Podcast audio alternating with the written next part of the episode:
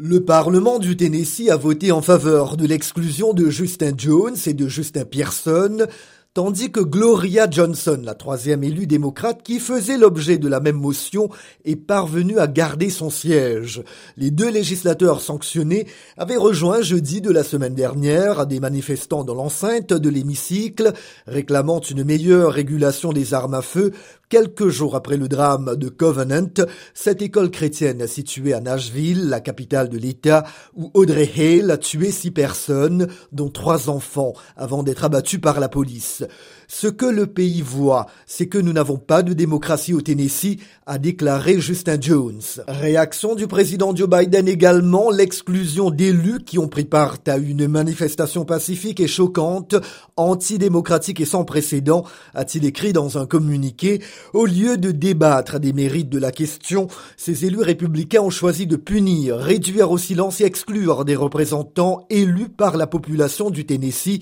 encore fustigé l'occupant du bureau ovale, appelant de nouveau le Congrès américain à interdire les fusils d'assaut.